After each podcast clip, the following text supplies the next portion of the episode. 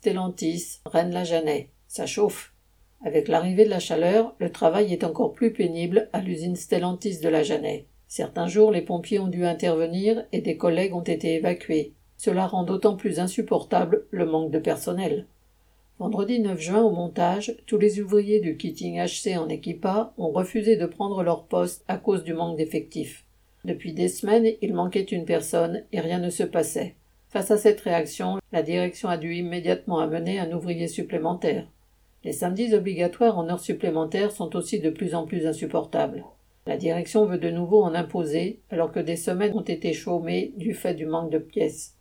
Samedi 17 juin, plusieurs dizaines de travailleurs ont donc fait grève, au point qu'un quart de la production n'a pas pu être faite.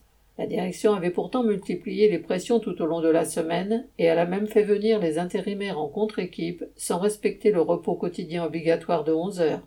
Cela n'a pas suffi. Cette fois, c'est pour le patron que le samedi a été gâché. Correspondant Hello.